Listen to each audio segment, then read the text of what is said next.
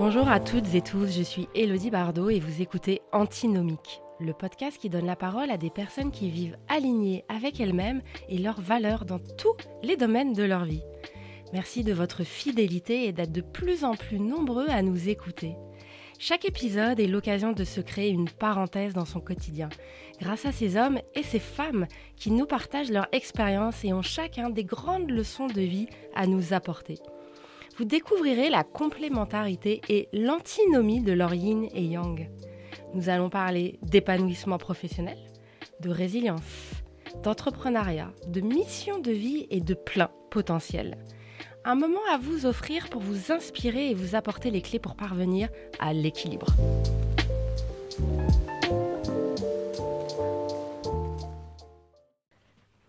Bonjour à tous, pour ce nouvel épisode de podcast, nous recevons aujourd'hui Christian Junot, expert de la relation à l'argent en francophonie.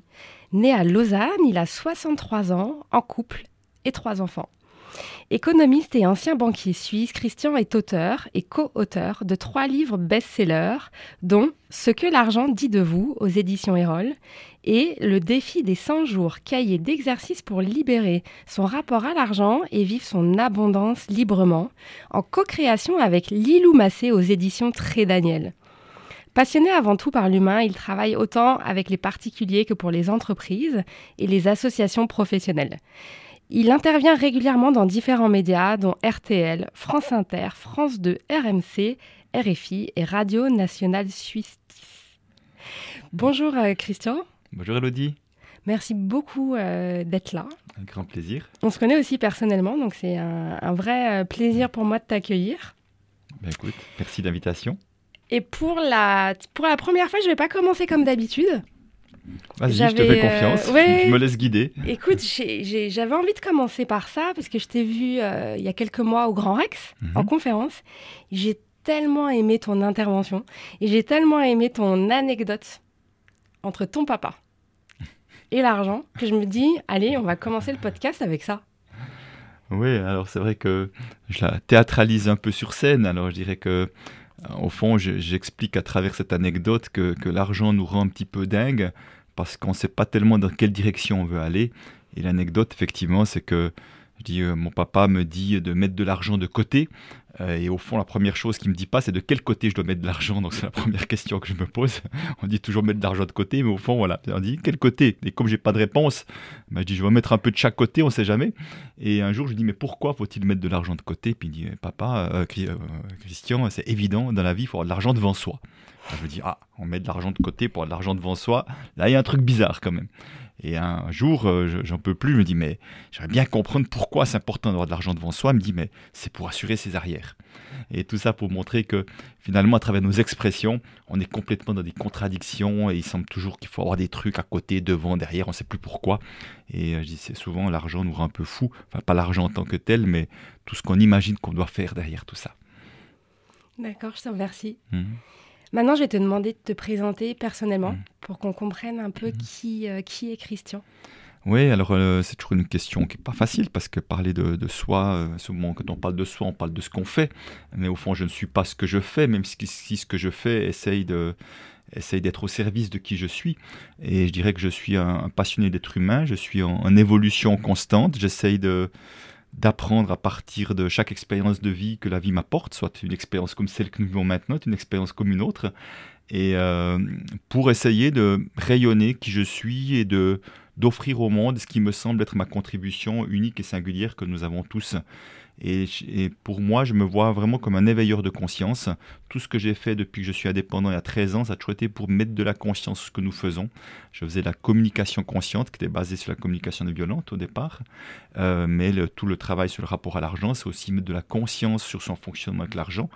Et tout ça a pour objectif euh, deux objectifs, je dirais, différents. Un, c'est de pouvoir permettre à chacun de contribuer à sa manière à ce monde en mouvement, parce que je vois beaucoup trop d'êtres humains qui n'osent pas faire ce à quoi ils se sentent appelés parce qu'il y a trop de blocages, de peur, de freins avec l'argent. Donc je trouve que c'est du gâchis quand on n'offre pas ce qui est là au fond de nous. Et puis la deuxième chose, à travers l'activité que je propose du, rapport à l'argent, au fond, je vois que ça amène plus d'amour de soi. D'ailleurs, le, le seul moyen que j'ai trouvé pour un meilleur rapport à l'argent, c'est d'apprendre à mieux et plus s'aimer. Et si on s'aime mieux et plus, automatiquement, ça change mon regard de moi à moi, de moi aux autres, de moi à la vie et de moi à l'argent, comme, euh, je dirais, une conséquence en quelque sorte. D'accord. Et puis peut-être, oui, aussi euh, dans, dans, les choses qui m'animent, bah, c'est tout ce qui est la famille. Tu as dit que je suis marié, effectivement, enfin en couple depuis 40, plus de 45 ans maintenant, je crois. On a écrit un quatrième livre d'ailleurs, d'être pas les trois livres. Le quatrième livre s'appelle Réussir son couple, 40 ans d'expérience que j'ai écrit avec mon épouse. Et puis c'est vrai que cette famille-là que j'ai avec mes trois enfants, mes petites filles, c'est quand même pour moi une, une base solide aussi sur laquelle m'appuyer parce qu'il y a vraiment quelque chose de très fort entre nous dans le sens euh, positif, pas dans le sens enfermant. Dans le documentaire Renaître mhm. de Trista que j'ai euh, découvert il y, a, il y, a, quelques temps et que je partage à tous mes mhm. clients parce que je le trouve euh, incroyable. Et moi, je t'ai découvert là-dedans. Mhm. Et après, quand je t'ai vu au Mexique, j'ai dit, mais c'est lui. Je me souviens, je, je te connais, mais je ne sais pas d'où, tu me disais. Oui, oui, et puis on était en face à table et je t'avais pris en photo discrètement et je l'avais envoyé à mon équipe en disant Regardez C'était drôle. Et eh ben alors, ce que je te propose, c'est que tu, dans, dans ce documentaire, tu parles de ton histoire. Oui, je, ne sais plus trop ce que j'ai dit parce que ça fait quelques années que j'ai tourné bah, C'est que tu as été banquier. Ah oui, dans ce En fait, tu vois, c'est ça que j'aimerais que les personnes qui, qui, nous écoutent, ils comprennent comment mm. on peut pas... Que, en fait, ton, ton histoire de vie. Et pourquoi tu es passé de l'autre côté aujourd'hui. Oui, peut-être ce qui est à comprendre derrière tout ça, c'est que moi j'ai fait des études en sciences économiques, comme tu l'as dit, donc une licence en sciences économiques. Aujourd'hui, on appelle ça un master. Et puis après, j'ai fait 23 ans dans la banque, dont 17 ans comme conseiller en placement financier. Mais j'ai escaté le fil conducteur de toutes ces peut-être 30 premières années de ma vie, en tout cas un peu plus, c'est le manque d'estime de moi. Vraiment un manque d'estime de moi très fort, ce qui fait que je finis des études euh, commerciales, qui fait qu'on peut commencer à faire des métiers dans, en administratif et tout. Et moi, je me dis, moi, ce que j'ai l'impression que je n'ai aucune valeur, donc personne ne voudra de moi. Donc c'est ce qui me pousse à faire des études supérieures. C'est pas que j'étais spécialement bon du tout, mais vraiment l'impression que j'ai vraiment pas de valeur. Donc je vais faire des études universitaires comme une manière de repousser le moment de s'engager sur le marché du travail. Et je fais cette licence en sciences économiques qui n'est pas donnée à tout le monde. Et malgré tout, après ces quatre ans, je me souviens me raconter l'histoire, dire au fond, n'importe qui peut le faire, il suffit d'apprendre un peu par cœur. Donc je suis encore en train de dénigrer ce que je fais. Et je vois que tu vois que le... Mais ça, il m'a fallu beaucoup de temps après pour voir que le, papier ou la certification que tu fais à l'extérieur ne change rien à l'intérieur. Alors oui, c'est une expérience de vie qui m'a quand même montré ma capacité à m'organiser, à apprendre des choses et tout.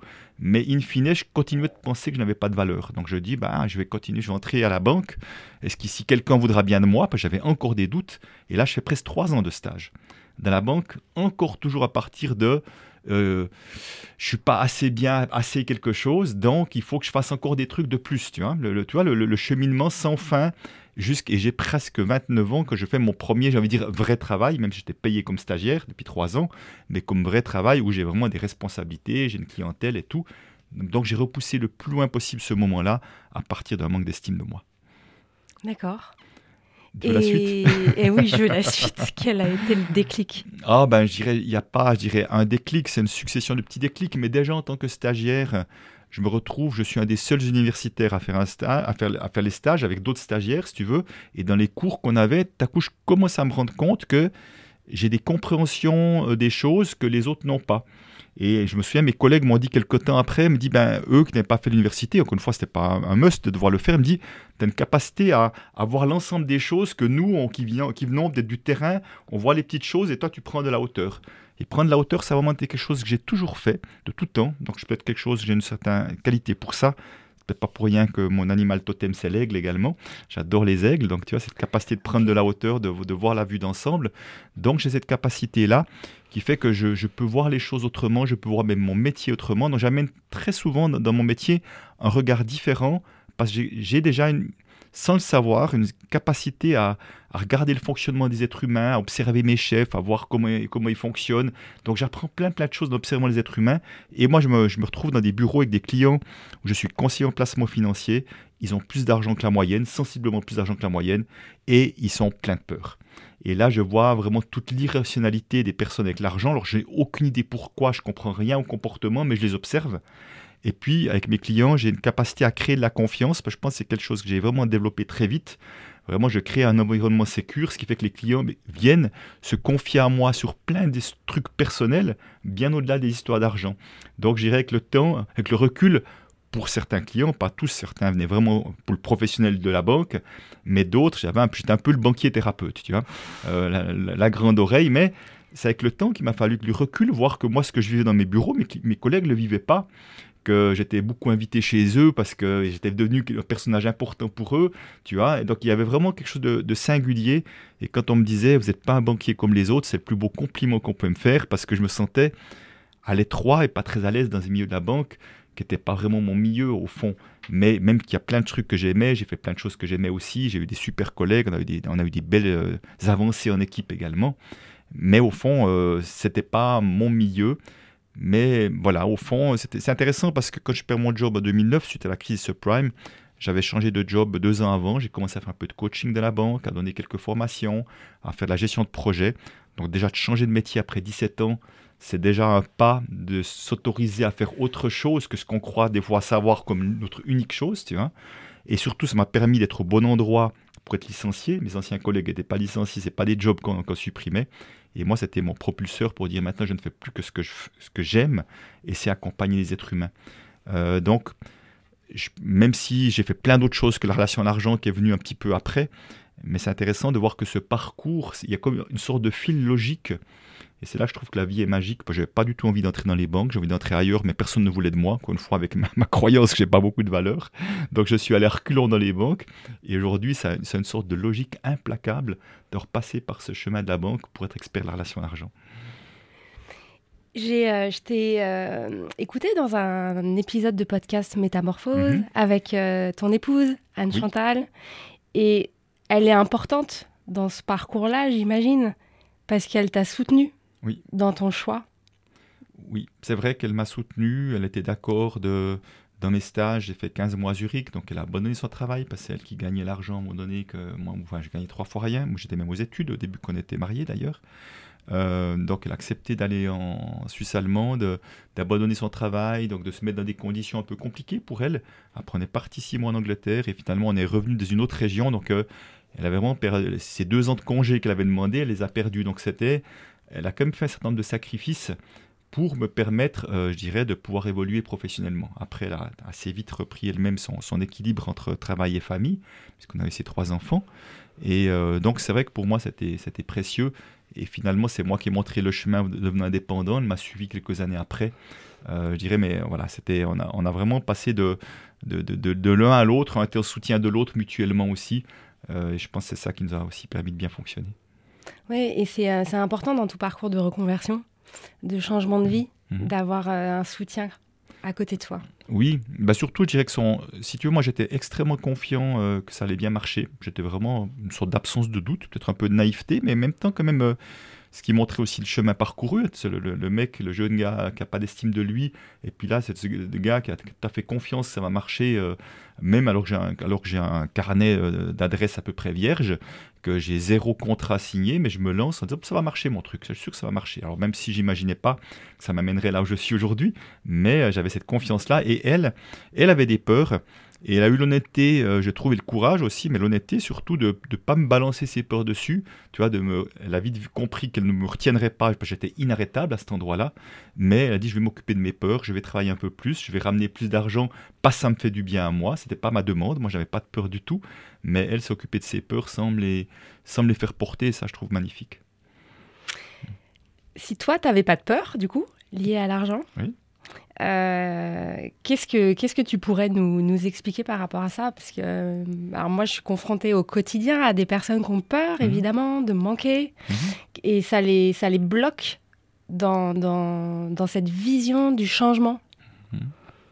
Ben oui, hein, déjà, alors euh, je le comprends bien, puisque moi j'étais bourré de peur avec l'argent. J'avais un esprit, j'avais une peur du manque juste épouvantable, alors que j'avais des super revenus, des bonus. Donc financièrement zéro problème et pourtant grosse peur de manquer. Tu vois, tout à coup, je me retrouve là, euh, bon, avec quelques économies parce que j'avais un plan de sortie aussi, mais je me retrouve là tout à coup avec une grande confiance euh, sans savoir où ça allait nous mener tout ça.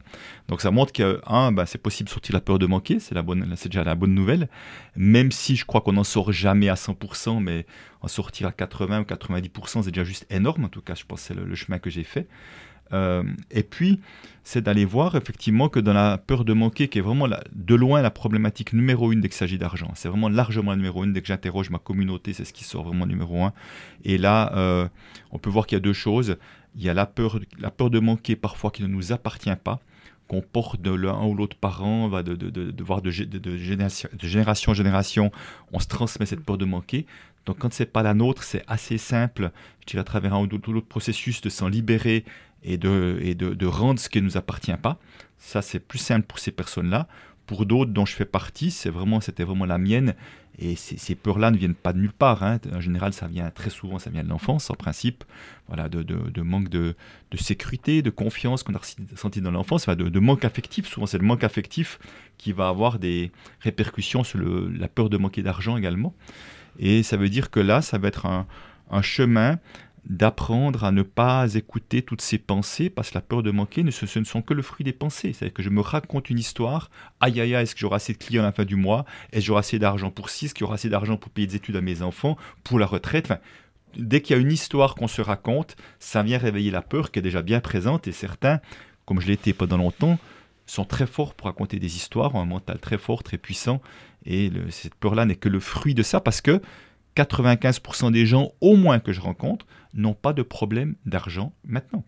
C'est-à-dire qu'on a une peur sur ce qui pourrait se passer plus tard. Le plus tard peut être la fin du mois, euh, dans 3 ans, 5 ans, 10 ans, mais n'ont pas de problème d'argent maintenant. Donc euh, c'est comme si, tu vois, j'avais, j'étais maintenant, j'avais peur de me faire renverser par une voiture euh, tout à l'heure dans les rues d'Annecy, ou demain, c'est un truc que j'ai peur qui pourrait peut-être se passer, mais qui est peu probable. Ça, ça me fait écho parce qu'en en janvier 2022, j'ai vécu un épisode qui a été vraiment euh, très très difficile. Et à cause de cette peur-là, sur cet instant présent et en fait toutes les histoires que je me mmh. suis racontées. Mmh. Et je suis partie dans une spirale mmh. et a commencé à ne plus dormir. Ouais, ça. Et en fait, c'est la peur de manquer d'argent qui m'a tiré vers le bas. Et après, en remontant étape par étape, bah, je me suis rendu compte que c'était qu'une peur et qu'elle n'existait pas. Ben oui, c'est ça.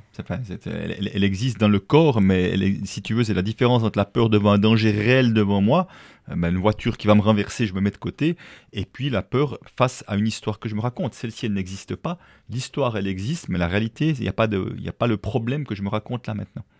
Donc c'est important d'être capable de, justement, on revient sur reprendre de la hauteur, et, de, et au moment où je m'observe en train de penser ou d'avoir une pensée de peur, si tu veux, je, au moment où j'ai l'observation, je dis, oh là là, je suis en train de me raconter cette histoire-là, je ne suis plus pris dans l'histoire, parce que je vois l'histoire que je me raconte.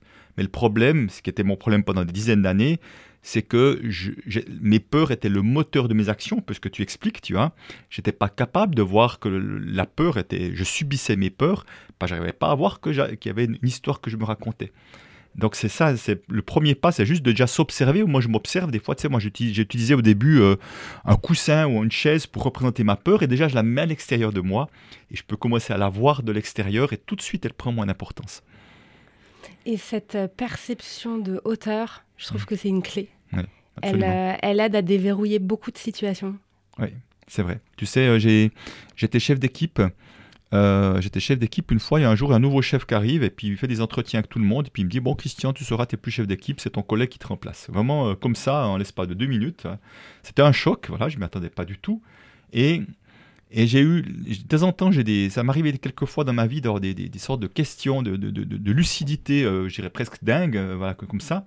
Et je prends un instant dehors pour euh, juste voir ce qui se passe. Je dis, c'est quoi ton problème? Je me, je pose la question, c'est quoi ton problème? Et la réponse vient au quart de tour. Hmm.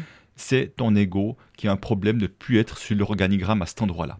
Et je me suis dit, si c'est que ça, ce n'est pas un problème. Et je suis rentré chez mon nouveau chef, je dis, c'est bon, tu peux compter sur moi. C'était digéré, je passais à autre chose. Là où mon épouse, il a fallu des semaines et des semaines, elle, était furax. Et tu as cette sorte de. Tout, tu, tu as, la révélation de où est le problème. Tu dis, ben, c'est pas un problème.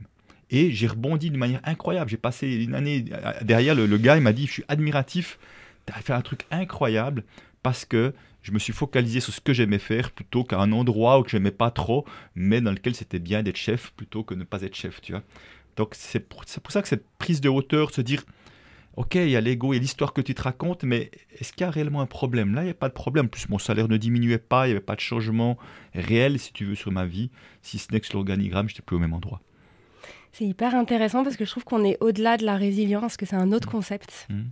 qui, est, qui peut être beaucoup plus rapide. Mhm. Et euh, c'est bah ouais, un autre gars. hein. Et François Lemay, qu'on connaît tous Mhm. les deux, qui a son podcast Percevoir autrement. Mhm. C'est exactement ça. Ouais. Moi, je crois que si, euh, si on est honnête avec soi-même, si on se pose des bonnes questions, en tout cas, on a les bonnes réponses.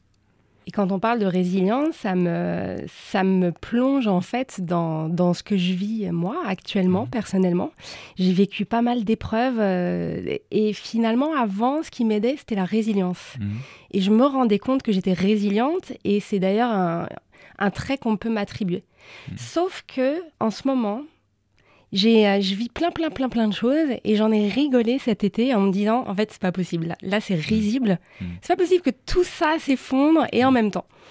Et j'ai jamais autant déverrouillé aussi rapidement mes épreuves. Et c'est pas la résilience cette fois-ci. Et Ouais. là la prise de conscience que je viens d'avoir, c'est pas la résilience, c'est ma perception, c'est ma prise de hauteur, Mhm. c'est euh, ce recul là sur les choses et de dire ah ouais. Et si en fait je sortais de la scène Mhm. et si j'étais plus l'objet là sur cette table Et si j'étais au-dessus de la table et je regardais ce verre, comment je la verrais la situation Et je sais pas ce que tu en penses Ben, sur. euh, Déjà, c'est une manière puissante de regarder les choses, parce qu'encore une fois, on n'est pas, on n'est pas pris dans, ou en tout cas moins pris dans l'émotionnel. À ce moment-là, ça nous permet d'avoir une, poser une action qui soit, qui soit euh, mieux alignée. Et puis autre chose, un piège que je vois, effectivement, tu disais, euh, on parle des étiquettes. Parfois, on peut se donner ou on nous donne des étiquettes. Alors, tu parles de la résiliente. Moi, je pense à une amie euh, que tu connais, mais ce que s'appelle, moi, j'appellerais la femme forte. Mais si je pense à cette femme-là, qui est vraiment une femme forte, puis qui, montre ça, même physiquement, mais qui montre ça sur les réseaux, il lui arrive que des choses horribles. Mais année après année, il arrive des choses horribles, que ce soit des problèmes de santé dans la famille, de, de- de maison, de trucs. Ils ont un coup après l'autre, et chaque fois, elle va rebondir. C'est aussi une forme de résilience. Hein. Oui. Elle va rebondir, mais si tu veux, à un moment donné, quand je suis étiqueté ou que je m'étiquette comme une femme forte, je peux me montrer forte que s'il m'arrive des difficultés. Ah. Si tout va bien dans ma vie, c'est impossible. En même temps, il n'y a, pas, comme pas d'épreuve à traverser. Et mon inconscient va me faire attirer des situations pour que je puisse montrer et prouver encore une fois que je suis une femme forte. Donc tu vois, le, le piège de ça, c'est que ça peut- ta vie peut devenir infernale parce que là, dans les épreuves qu'elle vit, il y en a deux, trois qui sont vraiment compliquées. Passionnant. J'ai un, un cas concret. Oui. On va voir comment, euh, co- voilà, comment on va pouvoir dépasser ça. On en parlait avec euh, Cyril tout à l'heure avant de commencer. On parlait de l'entrepreneuriat, de la période actuelle, euh, qui est assez compliquée pour beaucoup. Et si on prend deux cas, Mhm. tu as une entreprise qui va peut-être avoir deux mois d'avance sur sa trésorerie, Mhm, sur son chiffre. mhm. Comment et une autre, on va mettre à côté, qui elle, elle a du retard. Donc il n'y a pas de trésorerie. Non. D'accord. Par rapport à la peur de manquer d'argent, Oui. quel est le conseil que tu pourrais donner? Alors déjà, euh, c'est important de voir que la peur de manquer ne sera pas en lien avec la trésorerie, parce qu'on peut avoir quelqu'un qui n'a pas de trésorerie et qui est, qui est serein et tranquille, et un autre qui a six mois de trésorerie et qui est super stressé. Comme j'ai connu ça avec mes clients, même millionnaires, qui avaient peur de manquer, alors que l'argent ne manquait pas. Donc, c'est pas tellement à cet endroit-là. Mais je viens de donner une conférence là, à Grenoble, et à, deux conférences à Grenoble et à Lyon devant une septantaine de dirigeants, et je leur partageais euh, justement en disant, pour moi, ce qui est vraiment essentiel, c'est la qualité des relations qu'on développe avec tout son entourage professionnel. C'est-à-dire que ce sont autant ses clients, ce sont ses fournisseurs, ça pourrait être potentiellement son banquier, euh, ça peut être ses collègues, ses collaborateurs. Pourquoi? Parce que quand on a des difficultés et qu'on a créé des relations de qualité où on s'apprécie, on ne laisse tomber personne. À un moment donné, oui, j'ai une difficulté trésorerie, je vais aller vers mon fournisseur, je dis voilà, je vais être toute authenticité, voilà ce qui m'arrive et tout. Est-ce qu'il y aurait moyen de trouver un arrangement pour payer peut-être en plus de fois? Tu vois, et où ça pourrait même être le banquier par exemple aussi. Mais simplement, si je suis complètement, voire arrogant ou complètement détaché de ces gens-là, je ne m'y intéresse pas, ou que j'ai même eu du comportement un peu, euh, je les ai pris de haut, ils n'ont pas d'envie ou d'élan forcément de m'arranger. Alors que si on crée des liens de qualité en disant, en prenant des nouvelles, en, trouvant les meilleurs arrangements possibles pour toi et pour moi, on a toujours plus envie de s'entraider, de se soutenir. Et je crois vraiment que dans des périodes comme celle-ci, c'est plus important que jamais que de développer ces relations de qualité-là, parce que c'est dans ce ensemble qu'on va s'en sortir. Euh, seul, ça peut être compliqué. Et ce que je partageais justement à ces dirigeants en disant, mais si, on a, si vous avez un dirigeant, vous avez peur de manquer, c'est-à-dire que vous allez être focalisé sur les finances en permanence, il va y avoir beaucoup de contrôle, on va beaucoup parler d'argent, et souvent au détriment de ce pourquoi on est là, pourquoi on existe, c'est quoi notre raison d'être, c'est quoi, souvent au détriment de la contribution. Alors que moi je crois plutôt que plus je me focalise sur ma contribution, pour autant que j'ai un peu déverrouillé la capacité à recevoir avec l'argent, parce que ce n'est pas le cas de tout le monde, mais plus je me focalise sur ma contribution, plus la conséquence c'est que l'argent arrive à moi. Mais si je fais des choses pour avoir de l'argent, souvent c'est au détriment de la contribution, parfois même de l'éthique, en tout cas dans certaines entreprises, on le voit bien. Donc je sais pas ça répond en partie à ta question, mais c'est ce qui me vient comme ça spontanément. Complètement, et j'ai fait exprès de te prendre euh, deux cas, mhm. avec euh, deux, voilà, mhm. deux, moments différents dans, dans, dans la vie, et, mhm. et, ça va être ta perception et comment tu gères ça qui va faire la différence. Bah, et pas le chiffre sur le compte. Voilà, c'est ça, j'ai une connaissance qui me dit, oh, moi je suis tranquille tant que j'ai deux ans de chiffre d'affaires d'avance, de trésorerie, je suis tranquille. Donc si tu as besoin de deux ans de chiffre d'affaires d'avance, ça veut dire que tu es dépendant de quelque chose d'extérieur. Le, moment où tu as plus que 18 mois, tu deviens super stressé. C'est ça. Donc tu, tu, développes juste le stress à un autre, un autre endroit. Mais j'ai envie de dire, idéalement, c'est pour être tranquille et serein, quelle que soit la situation financière. C'est vraiment ce que m'a amené mon mentor sur la relation à l'argent, Peter Koenig. Comment on peut être serein, quelle que soit la situation financière, et, et prendre des bonnes décisions à partir d'un endroit de tranquillité plutôt qu'à partir d'une agitation intérieure. Et plutôt qu'à partir de la peur. Absolument. Alors, un autre cas. Ah, voilà, je suis aux examens aujourd'hui. tu es aux examens. Euh, là, qui, qui, qui, me concerne complètement euh, mhm. notre travail, puisque euh, donc, la méthode cohérence, c'est un bilan de compétences. Mhm. On accompagne les personnes dans leur changement de, de, vie, dans leur alignement. Mhm. On va avoir les 95% des, des, clients qu'on accompagne qui ont peur, qui ont peur de manquer d'argent et qui ont peur, en fait, qui sont dans cette zone inconfortable dans leur routine, dans la rémunération qu'ils ont.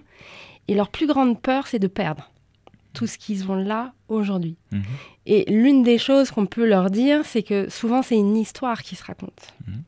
Cette peur-là. Parce qu'en fait, c'est la peur de l'inconnu. Mhm. Qu'est-ce que toi, tu verrais autre chose à leur dire? Alors, ben déjà, effectivement, c'est de voir, de voir que l'inconnu fait peur. Et déjà, juste encore une fois, de, de s'observer en train de se raconter des scénarios catastrophes. Et évidemment que le scénario de euh, mon, entreprise, si je me mets à mon compte, par exemple, ne peut ne pas marcher, c'est un scénario parmi d'autres. Parfois, c'est important de se dire, est-ce qu'il y a un plan B qui existe? Le plan B qui peut être soit qu'est-ce que je peux faire ou refaire éventuellement comme profession, mais c'est aussi à quel endroit je peux demander du soutien si j'ai un problème financier? Parce que parfois, on a dans notre entourage, ça peut être un parent ou autre, mais ça peut être différentes personnes, où on sait qu'on pourra compter cette personne-là aussi pour déjà un peu se, pour être un peu plus tranquille. Mais je dirais de toute manière, et, bien sûr, on pourrait penser que je prêche pour ma paroisse, euh, ce qui est partiellement le cas aussi. Euh, mais c'est-à-dire que moi, je conseille toujours aux personnes qui se lancent dans un projet de, enfin, de cœur, j'ai un projet de cœur, mais un projet entrepreneurial, en tout cas de dépatouiller, de, se libérer un peu de leur histoire, de leur, de leur problématique d'argent, de relation à l'argent, donc de libérer quelque peu leur relation à l'argent, parce que, si tu veux, si je me lance avec cette peur-là, et je connais, qui sont dans la peur en permanence. Donc tu as, tu fais une activité que tu aimes et au fond, ce qui te pourrit la vie, c'est la peur qui fait que tu n'arrives même pas à profiter. Hmm. Parce que même que tu as une relation clientèle, tu dis pourvu qu'il soit content, qu'il soit content de mon service, qu'il parle de moi, tu es encore en train de te raconter des scénarios et te mettre de la pression en disant s'il est content, il va parler de moi, j'aurai plus de... Tu vois, tu es, dans la tête et tu n'es pas pleinement présent parce que tu te mets des objectifs, des de la pression pour avoir des résultats. Alors que c'est pas comme ça, tu sais bien, que c'est pas en étant dans la pression que j'aurai euh, le meilleur accompagnement, c'est en étant pleinement présent euh, avec toi là maintenant. Donc c'est pour ça que à un moment donné, tant que la peur prend trop de place, ça peut peut-être vouloir dire que je ne suis encore pas mûr pour faire ce changement et que j'ai besoin d'un peu de temps pour m'occuper de ça. C'est pour ça que je te disais, moi, à une époque, dans, dans mon état émotionnel que j'étais, j'aurais été incapable de devenir indépendant et ça aurait été même une grosse erreur de le faire parce que moi, j'étais pas suffisamment solide intérieurement. Alors quand ça arrivait, la vie était parfaite parce que j'étais licencié au bon moment, j'étais prêt et tout s'est fait avec passablement de fluidité parce que j'avais évolué. Et euh, ce que je remarque aussi, c'est que souvent, c'est normal, mais la, pensée ne voit pas les ressources futures qu'on va pouvoir acquérir. Mhm. Et en fait, la manière dont on va pouvoir aussi rebondir. Mhm. Je vois dans, mon entourage des clients que j'accompagne, certains projets qui ne se passent pas aussi bien qu'ils le voudraient, mhm. parce que c'est pas si simple quand on se lance à son compte ou autre. Mais en fait, il y en a d'autres des ressources. Et ils peuvent continuer, mais prendre un travail à mi-temps ou faire des choses temporaires. Et je vois beaucoup de personnes qui s'adaptent en ce moment autour de moi. Et je trouve ça fantastique parce qu'elles abandonnent pas. Oui. Et qu'il faut continuer, persévérer. Mhm. Alors oui, tu as raison. Et puis aussi déjà le, fait de voir que le saut, c'est pas toujours tout ou rien. C'est ça. Il on peut garder un temps partiel et commencer à un ou deux jours par semaine. Donc il y, a, différentes nuances qui peuvent être faites et c'est important d'écouter pour chacun ce que je sens qui est, qui est juste ou pas. Mais au fond, moi aussi, ce que j'ai envie d'amener, c'est que, si tu veux, dès le moment où on fait ce... Où on utilise notre vie pour en faire un chemin d'expérimentation et d'apprentissage, les choses changent. Je vais donner une petite expérience personnelle. À un moment donné, moi, je faisais énormément de cours, ce qu'on appelle de développement personnel, alors que j'étais banquier. Je faisais à coup de 20-25 jours par année, donc sur mes vacances, sur mes week-ends, donc énormément. Hein, j'étais vraiment un banquier très atypique, tu vois, à ce moment-là. Mais j'avais un peu le deux vies, tu vois. Il y avait ce que je faisais dans les week-ends, je trouvais ça génial. Puis je retourne à la banque, un peu euh, les épaules lourdes. Et jusqu'à un jour, j'ai dit non, mais tu vas expérimenter tout ce que tu apprends, tu vas l'expérimenter dans ton travail. Tu vas faire un terrain d'expérimentation et en plus, tu es super bien payé pour le faire, c'est génial quand même. Donc tu vois, tu as coup avec certains clients, je voyais que j'avais l'estomac noué, j'avais des peurs avec des clients. Je m'enfermais dans les toilettes, j'allais voir, j'allais faire ma petite séance de thérapie personnelle, voir ce qui se passait, je me libérais de ma peur, ça se passait bien et je faisais plein de trucs comme ça. Donc, toi, je décortiquais ce qui se passait pour en faire un terrain d'apprentissage. Donc, j'étais en train d'apprendre, apprendre. Et là, j'ai boosté mon estime de moi à ce moment-là très fort. J'ai avancé incroyablement. Et au fond, on peut tous faire là, ça, qu'on soit salarié ou indépendant, ça ne change rien si on choisissait de faire de sa vie un terrain d'apprentissage, d'apprendre à être toujours plus solide intérieurement, toujours plus expérimenté, toujours plus vigilant, toujours plus conscient, je veux dire, quels que soient les résultats, on sera plus même, on aura appris, on sera mieux, j'allais dire mieux armé, j'aime pas ce mot-là, mais en tout cas mieux outillé, c'est peut-être plus joli quand même, mieux outillé pour faire face aux prochaines choses qui pourraient se passer dans ma vie. Tes trois plus grandes valeurs, tu m'as dit que c'est l'authenticité, mhm. la chaleur humaine mhm. et la contribution. Mhm. En quoi ta vie professionnelle est alignée avec ces valeurs? Alors bien sûr, j'essaye déjà d'être aligné le plus possible. Bon, la contribution, c'est un peu mon obsession. C'est-à-dire que je cherche toujours comment je peux contribuer plus et mieux euh, aux personnes qui me font confiance, mais c'est autant dans ceux qui, investissent de l'argent pour faire des choses avec moi que je fais ben, énormément de choses gratuites, comme ce qu'on fait là maintenant. Je passe 50% de mon temps, je fais des choses gratuites, et c'est aussi une manière de contribuer euh, à l'éveil des consciences à travers cette porte d'entrée quelle relation à l'argent, en tout cas pour une partie. Donc ça c'est clair. La chaleur humaine pour moi c'est important. C'est vraiment, tu vois, si je parlais de prendre de la hauteur, c'est de ne jamais oublier que je suis juste un être humain parmi d'autres. Et c'est pas parce que euh, j'ai écrit quelques livres, j'ai fait quelques médias, que je suis plus connu que d'autres, que je ne suis pas un être humain avec mes difficultés, avec mes défis, etc.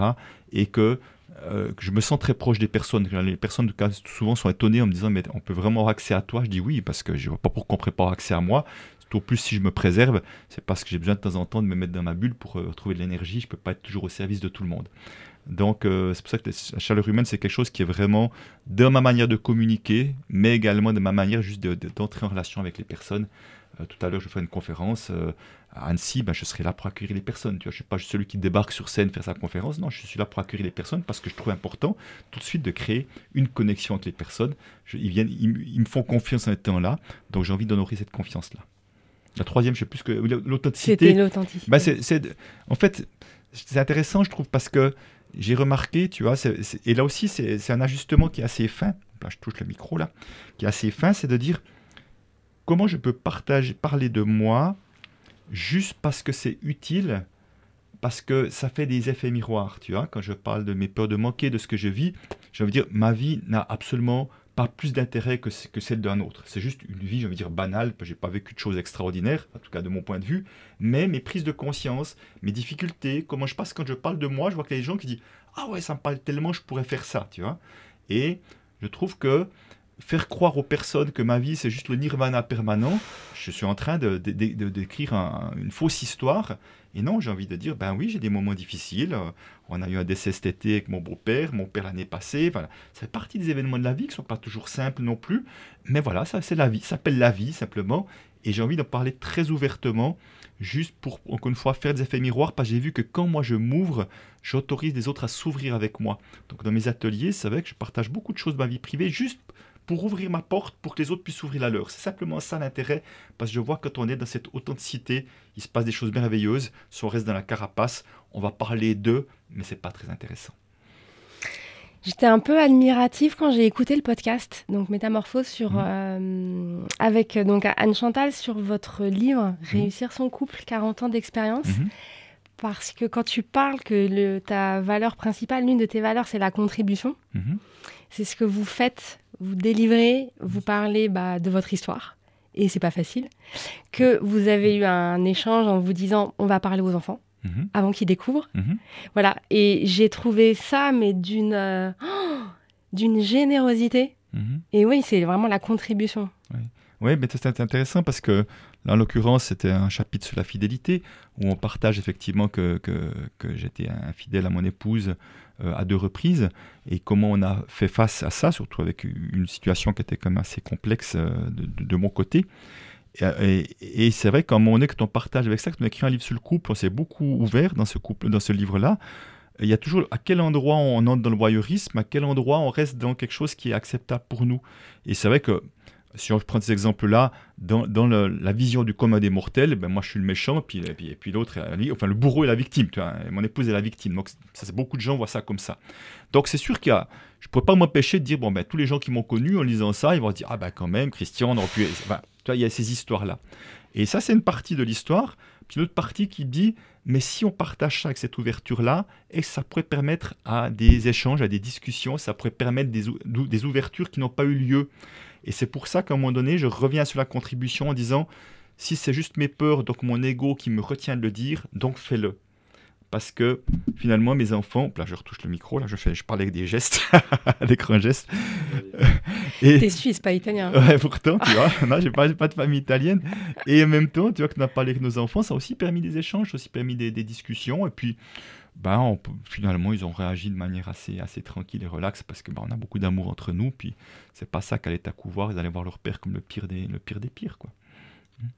Ça, ça m'inspire parce que ça fait plus de deux ans que j'écris un livre. Mhm. Donc, il faut que je le continue. hein. Mhm. Et euh, ça m'a inspiré d'écouter cet épisode parce que je me suis dit, ah, et si je le faisais aussi, en fait? Mhm. Parce que de, quand, les personnes euh, montrent l'exemple, ça, en fait, ouvre Ben oui, des portes et ça montre aux autres, mais vous aussi, vous pouvez le faire. Absolument, absolument. Et puis, euh, que, et puis qu'on peut grandir même dans ces moments difficiles. Parce que c'est vrai qu'il y a dans bien des couples, le- l'exemple que je donnais, ça va casser un couple, et je peux comprendre que certains n'aient pas envie d'aller plus loin, je peux vraiment l'entendre et le comprendre. Et en même temps, on peut aussi choisir de grandir parce qu'on estime que l'amour est toujours présent et qu'on a envie d'en faire quelque chose, cette histoire-là. Même s'il y a une blessure, même si ça peut laisser des traces. Qu'est-ce qui... J'allais dire quel est ton, ton moteur, mais euh, on l'a compris en fait, c'est un mélange de la contribution et des partages authentiques. Alors, est-ce que pour toi, ça c'est ton secret de ta vie épanouie?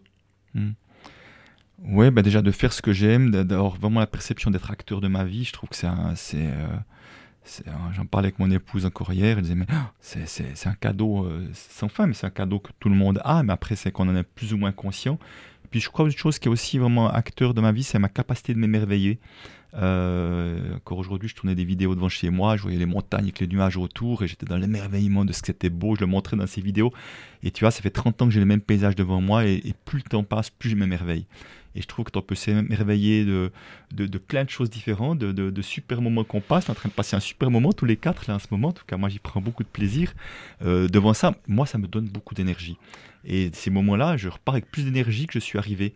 Et je trouve que ce sont des- ce sont des, euh, comment dire ça, des indicateurs qui ne trompent pas. Quand on a plus d'énergie après, ce qu'on est au bon endroit, on fait ce qu'on aime. Donc euh, moi je fais, j'ai la chance de faire beaucoup de choses que j'aime, même si parfois j'en fais un peu trop, même si mon rythme ne me correspond pas tout à fait.